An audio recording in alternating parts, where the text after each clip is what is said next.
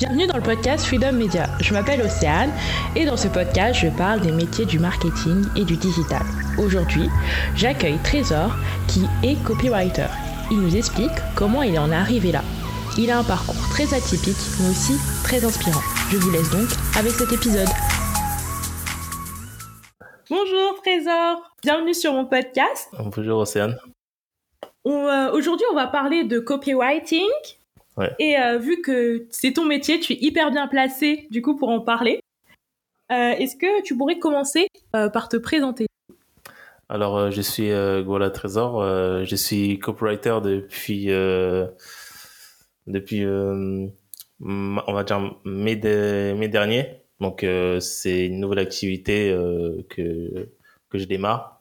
Et en ce moment, je travaille aussi dans, dans un magazine qui s'appelle euh, Daily Aminois. Donc, euh, c'est un magazine euh, spécialisé dans la promotion d'entrepreneurs locaux de la ville d'Amiens. Et à côté, à côté de ça, je fais, j'exerce mon métier de copywriter. Ok, est-ce que tu pourrais nous dire un peu plus ton parcours, donc d'où tu as commencé et comment t'en es arrivé jusqu'ici? Parce que du coup, je pense que tu as un petit parcours atypique. Ah, mais Fred atypique, il est atypique. bon, euh, je vais commencer. Ben, je vais commencer. Euh, ben, j'avais fait euh, des études de droit, donc euh, j'étais à, à, la fac de Lille. Ensuite, je suis revenu, je suis revenu sur Amiens. J'ai fait un BTS euh, comptabilité. Rien à voir. Mais pourquoi t'as changé en fait comme ça? Qu'est-ce qui s'est bah, passé? En fait, euh, j'avais fait deux années de première année et euh, au bout d'un moment, ça. En fait, la deuxième année, je voulais euh, forcer parce que je me suis dit bon ben, comme j'avais validé quelques matières, euh, je me suis dit bon ben autant que je continue là-dedans, mais au final, euh, ça me plaisait plus tant que ça. Mm. Du coup, je suis retourné sur Amiens. j'ai commencé un BTS comptabilité. Je savais pas trop ce que c'était, mais moi, je me suis lancé là-dedans.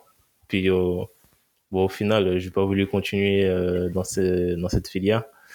Donc euh, après, à côté de ça, je travaillais en tant qu'animateur dans tout ce qui était centre et colonie. Et je suis même passé directeur adjoint. donc c'était plus pendant les vacances scolaires et les grandes vacances. Ensuite, j'ai travaillé chez Subway euh, j'ai travaillé pendant trois ans. Et euh, après ces trois ans, euh, j'ai voulu monter euh, ma structure. Donc euh, j'ai monté une entreprise un peu par hasard. C'était un contact qui qui vendait des voitures, qui avait besoin d'aide. Il m'a dit bah créer ton entreprise comme ça. moi j'ai les véhicules et toi de ton côté tu pourras les vendre. Donc ça a démarré comme ça. C'est comme ça que j'ai mmh. monté ma première entreprise. Euh, donc, Mais du coup, en fait, ça, tu devais revendre euh, des véhicules, c'est ça? Ouais, c'est l'achat-revente. Un, un, peu un concessionnaire? Comme un concessionnaire ou... Mmh, non, pas. Enfin, un concessionnaire, il y a. Enfin, les concessionnaires, ils sont. Enfin, ils sont déjà une marque. Du coup, il y a beaucoup de véhicules. Moi, j'en avais quelques-uns. J'en avais peut-être deux, deux ou trois véhicules, ah, okay. pas plus. Donc, euh, c'est, j'étais un petit vendeur. Euh, j'ai fait ça pendant, pendant un an. Euh, après, j'ai décidé d'arrêter parce que je pense que j'étais pas prêt à monter une entreprise parce que mm, à l'époque, dans ma tête, quand tu pensais chef d'entreprise, c'était chiffre d'affaires qui devait monter constamment comme ça. Alors que c'est euh, tout l'inverse. Les trois premières années, tu galères, puis après, tu augmentes au chiffre d'affaires. Donc, après ces trois ans, j'avais arrêté. J'étais passé, j'étais commercial. J'étais commercial pour euh, commercial par téléphone. J'ai fait par, téléphone, je travaillais pour euh, l'entreprise euh, ADA location de véhicules. Donc je démarchais des des professionnels de l'automobile pour négocier des partenariats avec cette marque et professionnels. Donc j'ai fait ça pendant et c'est justement pendant cette période là qu'il bah, y a eu le Covid du coup, euh, ben, pendant l'espace de trois mois, je suis euh, le confinement, tout ça. Et euh, je m'étais déjà intéressé euh, à, à, la rédaction. C'est à ce moment-là que j'ai commencé à m'intéresser à la rédaction web, en fait. Mm. Donc, euh, je regardais beaucoup de contenu sur Internet, sur YouTube. Et j'ai fait une première formation avec André, André Dubois, qui est spécialisé dans C'est pas, c'est pas grave si tu connais pas. en fait, lui, il, est spécialisé dans, il est spécialisé dans le blogging. Donc, euh, son site s'appelle Traffic Mania. Donc, lui, sa spécialisation, c'est augmenter les mm. trafics au niveau des blogs et des sites. Donc, j'ai fait une première formation dedans, donc pour être rédacteur. À partir de là, j'ai créé mon, mon blog. Enfin, j'avais l'intention de créer mon blog. J'avais créé, euh, mais euh, j'avais encore le syndrome de, de l'imposteur. Tu connais? Oui, clairement oui. Ouais, syndrome où tu as les capacités, mais tu te sens pas légitime. Mm. Donc, euh, c'est souvent dans le digital, hein. très très souvent dans le digital que ça arrive qu'on se sente pas légitime parce qu'il n'y a pas forcément des des études toutes tracées euh, comme euh, peut y avoir par exemple en compta, même en droit et tout ça. Enfin, il y a vraiment des études pour et on se dit bah du coup j'ai le diplôme, je suis légitime. Mais du coup c'est pas du tout pareil dans le digital. C'est un peu plus. Euh... Je suis pas certain. Hein. Je suis pas certain parce que même euh, quand je bah, quand j'ai monté mon entreprise de vente des véhicules, mm. moi j'y connaissais rien. Pourtant j'avais le syndrome de l'imposteur. Et quand je me présentais aux, aux clients, j'essayais de montrer que, enfin, je me présentais en tant que professionnel alors que au départ, il y avait le syndrome de l'imposteur, mais ça, j'ai su surmonter. Mais je pense que c'est euh, dès que tu dès que tu veux euh, entreprendre quelque chose de nouveau, que tu as les capacités de faire, mais euh, comme tu n'as pas les premiers résultats convaincants, du coup, tu as le, ce petit doute, tu as, cette petite voix dans la tête. D'accord. Donc après ça, j'ai fait une autre formation en, en rédaction web. ça s'appelle que je dise pas de bêtises. Je crois que c'est Arika. Arika, j'ai fait ça avec mon, avec mon compte CPF. Ok. Donc, euh, après, j'ai fait, en parallèle, j'ai fait, euh, j'ai été commercial aussi, euh, j'ai fait, j'ai fait du porte-à-porte. ah non, mais là, c'est, c'est un gros parcours, je pensais pas que ça allait durer aussi longtemps. C'était, franchement, mon parcours professionnel, c'est, c'est les montagnes russes. C'est, euh, Et euh, donc, j'ai fait ça pendant 3-4 mois. Euh, en fait, ce qui était intéressant, c'est la, la, manière, la manière de vendre directement à, à, des particuliers. Et là, il y avait le début du speech que j'avais déjà avant quand je, quand je prospectais par téléphone. Mais là, j'ai vu le speech en face à face. Ouais, c'est autre chose, je pense, face à face et téléphone doit être le pitch, il doit être totalement différent en fait. Oui, c'est différent et euh, ça passe mieux en face à face en fait, parce que ça rassure plus les clients quand il y a une personne, euh, ben, une vraie personne en face. Et du coup, enfin, si euh, tu arrives à créer cette confiance envers le client, ben tu fais, tu le fais signer plus facilement. Mais en fait, là, je me pose une question, c'est comment tu as réussi de passer de métier en métier comme ça, qui, euh, enfin, il y en a certains, il y en a certains qui se rejoignent, il y en a d'autres pas du tout, et réussi, bah, réussir du coup à être vraiment bah, légitime, comme tu disais, te sentir légitime, parce que dans, dans chacun, tu n'avais pas forcément fait euh, des études pour, toutes les choses pour, en fait, euh, entre guillemets, y arriver et performer, quoi. En fait, c'est déjà mon expérience, bah, ma première entreprise. Je me suis dit, mm. quand j'ai arrêté, je me suis dit, le, la prochaine entreprise que je crée, faut que je sois formé dedans, faut que je sois vraiment un spécialiste dès que j'arrive. Et c'est pour ça que j'avais commencé à m'intéresser euh, à, la, rédaction web. Et euh, après, c'est à partir de janvier. Janvier, j'ai commencé, euh, j'ai fait ma formation Live Mentor sur le copywriting. Et à partir de là, je me suis, j'ai lu pas mal de, de bouquins, des références dans le copywriting. Comme je vais te les montrer là, je les ai devant moi. après, c'est il y a beaucoup de livres en anglais. Donc, le premier, c'est euh, Adweek Copywriting a Book par euh, Joseph euh, Sugarman. Euh, ensuite, euh, j'ai toujours à côté de moi euh, How to Write Copy That Sale. Donc, comment créer une copie qui vend. après, j'ai la Bible du copywriting c'est Baron Letter. Ok. Alors, je les mettrai en, en note de l'épisode. Ouais, je, te, les, enverrai parce qu'il y en a, il y a une petite liste et. Euh, c'est hyper intéressant. Ouais, à partir de, de ces livres, euh, enfin, j'ai commencé à comprendre le système euh, du, du copywriting. Et donc après la formation Live Mentor, c'est là que je me suis, je me suis lancé en fait. Et est-ce que du coup tu peux, parce que du coup tu me parles de copywriting, tout ça, mais du coup ça sert à quoi exactement? C'est dans à quel moment on peut avoir besoin d'un copywriter pour pouvoir faire euh, des, pour pouvoir faire des choses? En fait, le, copywriting, euh, c'est on appelle ça l'écriture persuasive. Donc euh, quand je vais écrire pour un client, c'est soit pour créer une vente, quand le client va lire le, tout le speech va inciter à, à l'achat ou euh, soit inciter euh, à cliquer sur, sur un bouton pour avoir un e-book ou un liker ou commenter. En fait, chaque écriture provoque une action chez, chez le prospect ou le, le client. D'accord. Donc, du coup, c'est pour essentiellement des pages de vente? Pas seulement. Euh, pas seulement, ça peut être euh, page de vente, ça peut être des posts, ça peut être des newsletters.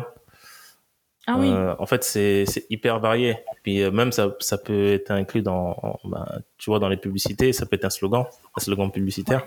Ok. copywriting en fait.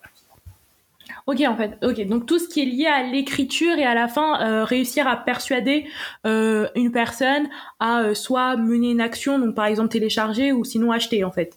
Voilà, exactement. D'accord. D'accord. Et euh, du coup, comment, enfin, parce que tu nous as un peu expliqué, mais comment euh, tu t'es dit que c'était vraiment bah, le métier fait pour toi et que euh, bah, tu voulais maintenant évoluer là-dedans? Bah, En fait, je m'éclate en fait à écrire. En fait, enfin, quand je quand je repense déjà au, au collège, j'écrivais des, des, petits poèmes dans mon agenda et après ça, j'avais laissé tomber. Mais en fait, c'était toujours en moi, mais je le savais pas encore.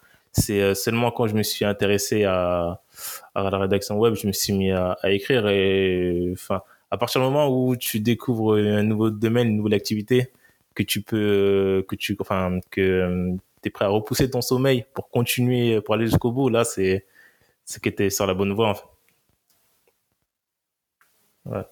Et, euh, et du coup, qu'est-ce qui te plaît le plus là actuellement dans ton métier? Moi, c'est la, la créativité.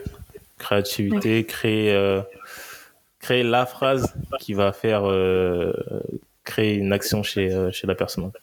C'est aussi très psychologique. Bah oui, c'est hyper psychologique parce qu'en fait, c'est réussir à, à, vraiment se mettre à la place d'une personne pour à la fin se dire bah, qu'est-ce qu'il va faire, qu'elle va vouloir acheter, qu'elle va vouloir mener telle action par rapport à le but, pour, par rapport au but que j'ai. Ouais, c'est c'est pour, ça que euh, la, première étape, c'est de bien connaître son, son client. Ouais. Mais du coup, comment tu fais? Parce que tu as tout le temps des clients différents, j'imagine? Euh, Oui, en fait, tu peux, tu peux choisir euh, tes, tes, clients. Soit tu te spécialises dans, dans un domaine parce que le copywriting, c'est hyper large. Et l'avantage, c'est que quand tu te spécialises dans, enfin, dans un secteur, eh ben, il y en a pas beaucoup euh, qui euh, enfin tu peux te dégager de de la masse en fait. Ok. Mais est-ce que du coup tu peux te spécialiser aussi euh, par exemple dire je suis copywriter essentiellement sur les réseaux sociaux? Oui. Je suis copywriter essentiellement sur les pages de vente. Enfin vraiment se spécialiser comme ça par domaine un peu. Oui tu peux te spécialiser soit dans les pages de vente soit dans dans les emails ou le newsletter ou dans sur les posts en ce moment, je parle beaucoup avec des copywriters qui sont sur LinkedIn. Je m'intéresse beaucoup à la, plateforme LinkedIn et euh, il y en a beaucoup qui sont rémunérés pour euh, rédiger des posts pour, des, pour leurs prospects en fait. Sur LinkedIn, ok. Mm. Et euh, du coup, tu peux nous dire pourquoi tu t'intéresses à LinkedIn? Parce que ça m'intéresse aussi LinkedIn. Ouais, parce que bah, c'est la plateforme où enfin j'ai eu pas mal de résultats en fait. J'ai testé j'ai testé Instagram. Euh, Instagram, euh, il y a, il y a beaucoup. Enfin, je trouve que hum, Instagram c'est compliqué parce que c'est euh, c'est encore un marché, enfin c'est un marché où il y a beaucoup de monde et pour se démarquer c'est c'est assez compliqué. Je dis pas que c'est impossible, mais c'est assez compliqué pour se démarquer. Il faut vraiment bien avoir une stratégie de contenu et une image de marque assez forte pour pouvoir se démarquer de la concurrence. Alors que sur euh, sur LinkedIn, je pense qu'il y a encore un coup à jouer sur euh, sur LinkedIn. Ça commence à à bouger, mais je pense que c'est euh, le monde c'est intéressant. Non, mais en fait, c'est ça. Mais en fait, Instagram, déjà, l'algorithme est totalement différent. Il faut mener beaucoup, beaucoup plus d'actions. Donc c'est-à-dire être présent en story, en euh, faire des posts, faire des réels, faire des IGTV, euh, aller voir d'autres personnes, l'interaction. Il y a quand même beaucoup de choses à mener pour pouvoir en fait être connu, réussir à vraiment monter euh, au niveau des abonnés. Comme tu dis, il y a, y a, beaucoup trop de concurrence. Il y a, y a, vraiment énormément de personnes qui sont sur Instagram, que ce soit pour euh, professionnellement, que ce soit personnellement. Donc quand on compte toutes les photos, enfin je sais même plus combien de photos il y a à la seconde, mais c'est impressionnant.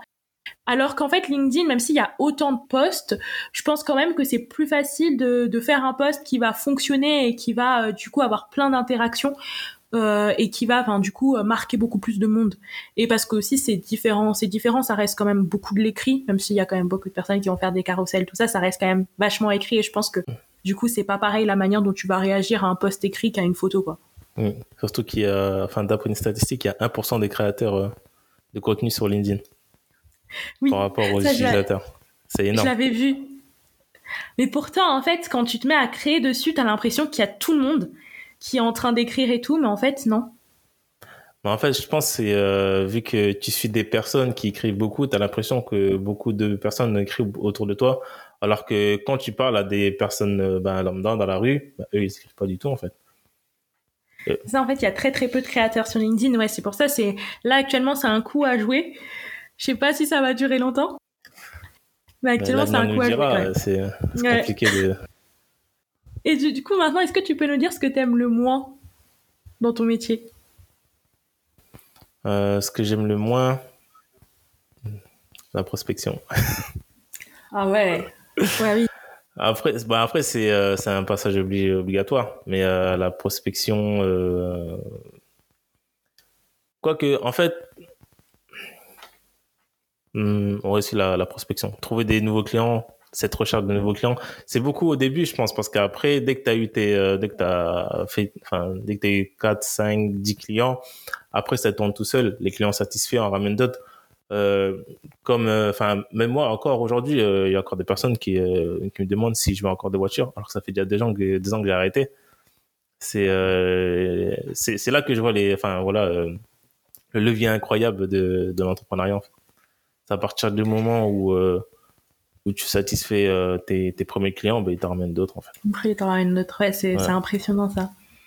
Mais c'est pour ça, ça, ça m'intéresse vraiment euh, de fou l'entrepreneuriat pour ça. C'est-à-dire, euh, bah, après, j'avoue que la prospection, ça doit être un peu compliqué parce que, enfin, tu prends souvent des non, j'imagine, mmh. sur peu de oui. oui. Et même parce qu'en fait, du coup, tu procèdes comment dans ta prospection? Tu vas Enfin, t'envoies des, des messages en masse, tu t'envoies des messages personnalisés, tu, tu cibles les personnes. Enfin, comment ça se passe du coup? En fait, ben, moi, c'est comment les. Enfin, j'envoie seulement des, des messages aux personnes qui réagissent à, à, mon, à mon, contenu. Du coup, euh, j'essaie de parler avec eux pour voir euh, si euh, s'ils ont besoin de mes services. Du coup, c'est très personnalisé en fait. Ouais. ouais. ça c'est top parce que c'est vrai que la prospection, euh, j'ai surtout connu quand j'ai commencé à aller sur LinkedIn et que d'un coup je recevais des messages Enfin, euh, il y avait des personnes qui avaient vu que j'étais alternante, donc euh, du coup, euh, ils enfin que j'étais en recherche d'alternance surtout, et donc du coup, ils m'ont envoyé des messages en mode oui, si t'es en recherche d'alternance, viens, on fait un appel découverte, on en parle. Donc moi, je savais très bien que c'était pas gratuit leur truc. Mm. Mais donc du coup, mais c'était vraiment de la prospection froide parce que ça se voyait qu'ils m'avaient ajouté et que directement ils avaient envoyé un message générique et c'était oh, c'était bizarre quoi et fatigant quoi. Ouais. Donc, enfin, moi je suis pas trop pour cette méthode. enfin, moi, enfin, moi, j'aime bien parler avec la personne déjà pour. En fait, j'aime bien choisir avec les, avec les clients avec, avec lesquels je vais travailler. C'est pas en mode. Enfin, il y a d'abord un échange et s'il y a un feeling, on, on travaille ensemble. Après, ça, ça, enfin, la prospection compense le, la création de contenu aussi. Ce qu'on appelle aussi euh, l'inbound euh, marketing. C'est, euh, ça, ça, te parle. ouais, ça me parle carrément. Ouais. Oui, c'est par la création de contenu, tu vas attirer tes, tes clients. Et il euh, faut aussi compenser par euh, de la prospection. Ouais, parce que du coup, tu pratiques les deux. Tu euh, ouais, essayes. et ton, ton levier, du coup, premier, ça reste LinkedIn et plus trop Instagram. Mmh, en fait, sur Instagram, vu que c'est un test, c'est une différente cible.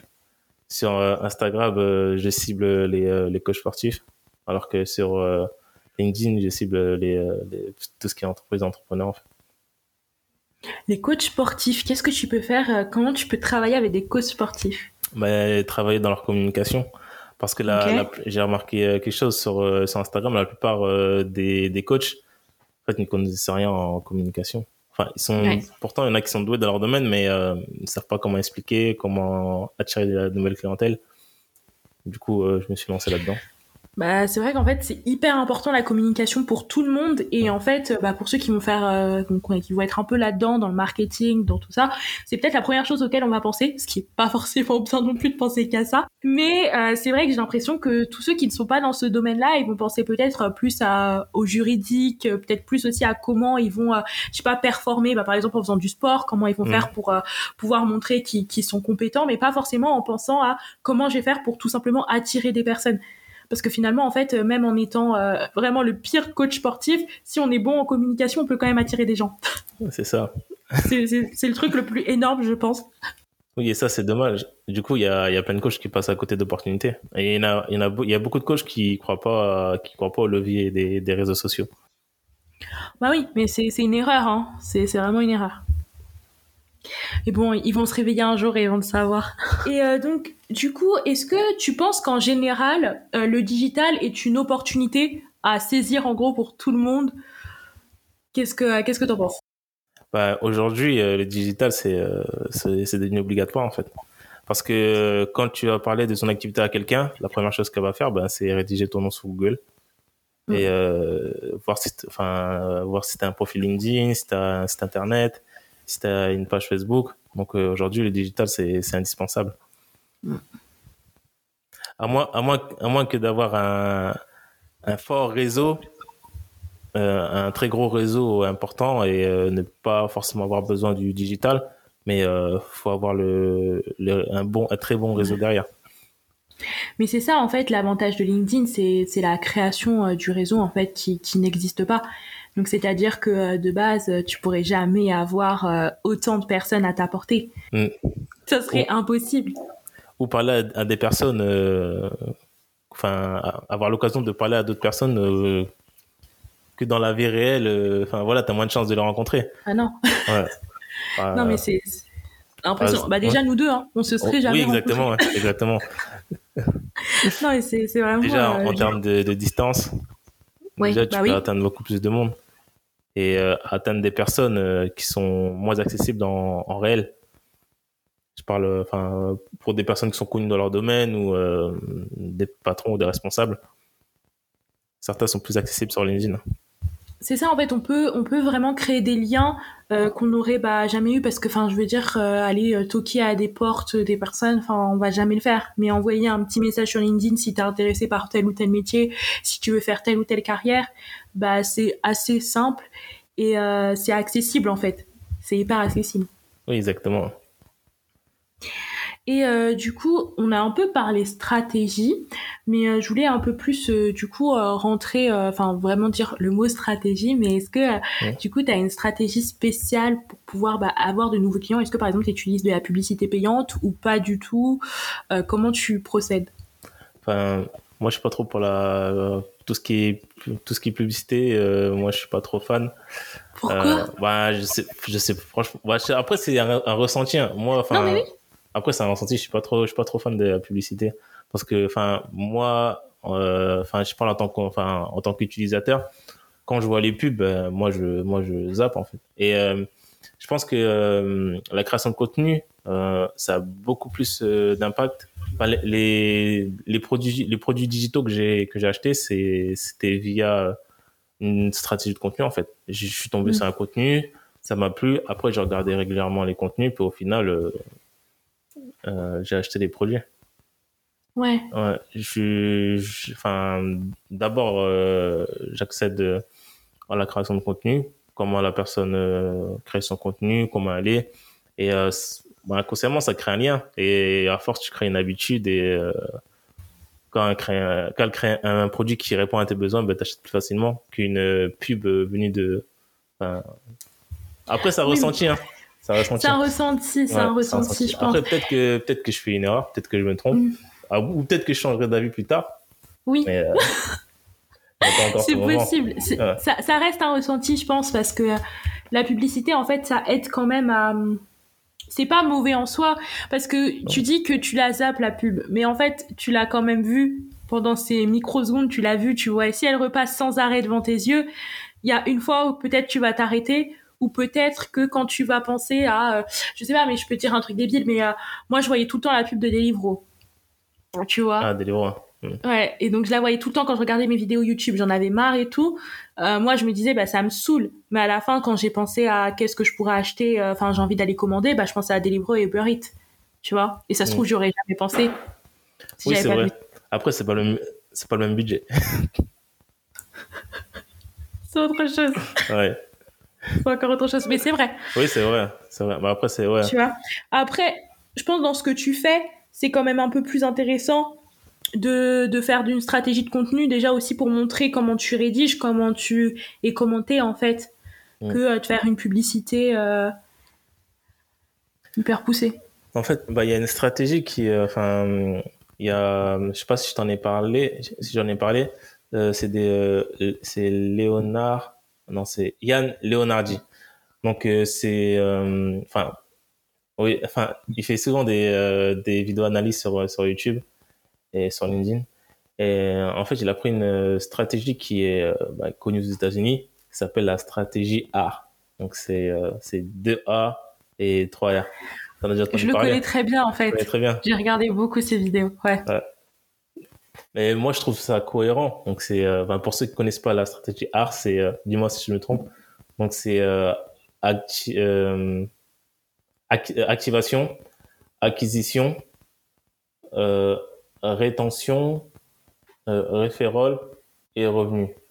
Donc, Ouais, pour expliquer, donc, activation, c'est donc une personne qui va tomber sur ton contenu. Activation, la personne va regarder régulièrement ton, ton contenu. Euh, rétention, la personne va s'abonner à ton contenu. Référol, c'est la personne qui va conseiller ton contenu à son entourage. Et euh, revenu, c'est lorsque tu as une base, euh, une base assez importante pour, pour vendre tes services et produits. Ouais, exactement. Ouais. Exactement. Et c'est euh, ouais, c'est une hyper bonne. Enfin, c'est vrai que c'est c'est une hyper bonne stratégie. C'est c'est vraiment une hyper bonne stratégie qui repose, c'est clair, sur la création de contenu. Et euh, moi, je me penche beaucoup sur cette stratégie. Et euh, ouais, j'y crois aussi. Pour moi, c'est une stratégie cohérente et qui me ressemble plus. Oui, après, c'est ça Ouais. l'important. Et c'est ça le truc génial, en fait, de l'entrepreneuriat, je trouve aussi. C'est que tu peux faire quelque chose qui te ressemble et qui, euh, qui te correspond vraiment. Sans euh, être obligé bah, de suivre la vision de quelqu'un d'autre et de devoir la suivre parce que bah, c'est c'est communément accepté et que c'est comme ça, c'est ton entreprise qui fonctionne comme ça. Euh, Est-ce que tu pourrais nous décrire une de tes journées type, on va dire? Ouais, une journée type. Donc, euh, donc je me lève. Euh, j'ai cette mauvaise habitude de regarder ce qui se passe sur LinkedIn. Hi, dès le réveil Ouais, ouais, c'est pas bon, ça. ouais, c'est une mauvaise habitude. Euh, donc euh, je, je regarde ce, et je, regarde aussi euh, ce qui se passe aussi sur sur Twitter. Sur Twitter, je suis des des créateurs de, de contenu français et, et américains dans le domaine du marketing. Et euh, je vois ce, je vois ce qui se passe, je vois les les tendances. Aussi, il y a euh, je passe par l'application aussi euh, Feedly. Feedly, donc Alors là, je connais pas du tout. alors, euh, Feedly, c'est une application qui est pareil, qui, est, qui réunit les, les articles ou sites en, en rapport avec euh, le thème que tu souhaites. Et euh, pareil, jette, euh, jette un coup d'œil, euh, un coup d'œil dessus. Donc euh, après, j'essaie de, j'essaie de lire un peu euh, dès, le matin.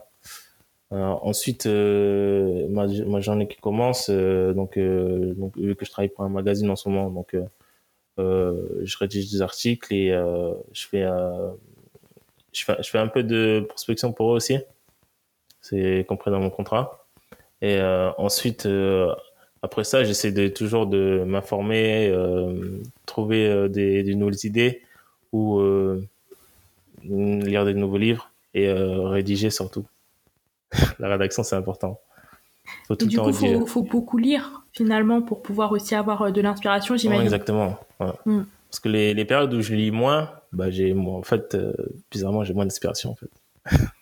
Mais du coup, tu lis des livres, on va dire, euh, sérieux, ou tu vas lire toutes sortes de livres, ou vraiment pour pouvoir... Euh, où est-ce que tu tires finalement ton inspiration? Ben, Dans les livres sérieux, euh, avec des thématiques spécialisées. Euh, Tout ce qui est romance, fiction, j'ai un peu de mal. T'as un peu de mal? Ouais. Après, T'as toujours eu un peu de mal ou c'est juste en grandissant, on va dire Non, j'ai toujours eu un peu de mal. Ah c'est vraiment les, les livres spécialisés dans un domaine euh, qui, qui m'ont incité à lire en fait. C'est ben en fait ben, les livres que ben, les livres qu'on lisait c'était les livres qu'on avait en, cours tout ce qui est Émile Zola tout ça Victor Hugo et On euh, après le après le lycée euh, le livre enfin que que j'ai acheté c'est euh, les sept habitudes des personnes qui réussissent tout ce qu'ils entreprennent de Stéphane Orkovi. Ça me un truc ce livre. De qui? Stéphane, euh, Stéphane Orkovi. Enfin, R. Ok. Je le mettrai en note aussi. Franchement, là, il y a, y a beaucoup de livres. C'est ah, très bien. Je peux, je peux t'en citer. Il y a un livre aussi que, enfin, qui est obligatoire, euh, c'était dans le marketing. C'est euh, Influence et manipulation de Robert euh, Cialdini. J'en entends tout le temps parler. Ah, ça, c'est la base. J'ai, ouais, faut que je le lise. Mais en fait, quand j'entends trop parler de quelque chose, j'ai du mal à lire. Je sais pas pourquoi. Hein. C'est, je sais pas, peut-être la peur d'être déçu. non, ouais, oui, euh, quand, euh, quand on te conseille un film, au final, euh, ouais, c'est ça. C'est un AV. Mais en fait, vu que, vu que là, c'est, c'est une, enfin, c'est pas vraiment un film, c'est une base. C'est une base avec des études concrètes. donc, c'est, ça fait une bonne base, en fait. Là, à partir de là, tu comprends tous les mécanismes psychologiques, soit pour l'achat ou pour des réactions dans certaines situations de la vie quotidienne. Et euh, quand tu lis ce livre, tu vois que des fois, tu te fais manipuler sans même t'en rendre compte, en fait. Ok, bah franchement, à lire, maintenant que tu m'as dit ça, si je me fais manipuler sans m'en rendre compte, c'est pas, pas top. on se fait tous manipuler un peu, après, c'est, ça fait partie du game. ouais, vaut mieux, oui, il vaut mieux le savoir. Vaut mieux le savoir. Euh, et euh, donc, du coup, là, on va arriver aux petites questions de la fin. Oui c'est euh, déjà bah, quelles sont euh, les qualités tu penses qu'il faut avoir pour euh, pouvoir pratiquer ton métier? Hmm, Il faut aimer écrire. Ça, ça, paraît mais ça paraît basique, mais il faut, faut aimer écrire, aimer lire, s'informer et faire preuve d'empathie, se mettre à la place d'un prospect ou d'un client. Et sinon, la petite question signature maintenant, c'est officiel. Est-ce que tu pourrais décrire ton métier en un mot? Je dirais. Euh... J'ai un réfléchi, mais. Euh... En, en, un mot. Après, c'est aussi, je dirais. Euh... Je dirais amusant amusant. Mais moi, c'est, enfin, moi, ça m'éclate. Après, c'est. C'est fun, ouais. Non, mais non, mais je comprends. En fait, ça ressenti parce qu'en fait, t'es, euh, t'es un peu libre, t'es un peu libre de ce que t'écris, en fait. T'es libre de ta plume, tu fais ce que tu veux, t'as, tu peux imposer ton, ton style d'écriture. Donc, euh, à, euh, sous tes, sous, à, à, travers ta création de contenu, tu vas imposer un certain style. Et euh, les gens vont aimer ce style et du coup, tu seras libre de t'exprimer, en fait, euh, dans, mm. dans la rédaction. C'est pour ça que je trouve ça amusant et euh, amusant dans le sens où c'est, enfin, tu t'ennuies jamais en fait. Tu peux et tu peux switcher euh, assez facilement. Ok, non, franchement, c'est bon, tu m'as convaincu. Au début, tu vois, j'étais pas très convaincu par le mot, et là, ça va mieux. Je suis convaincu. Ah bah, ça va. bon, bah, merci beaucoup pour cet épisode. Ah, merci à toi aussi. Hein. Merci de m'avoir invité. Je suis trop contente, et bah, euh, à très bientôt. Oui, à bientôt. Hein. Merci d'avoir écouté cet épisode jusqu'à la fin. Vous trouverez toutes les informations complémentaires en barre de description. N'hésitez pas à suivre le podcast sur les réseaux sociaux. À la semaine prochaine!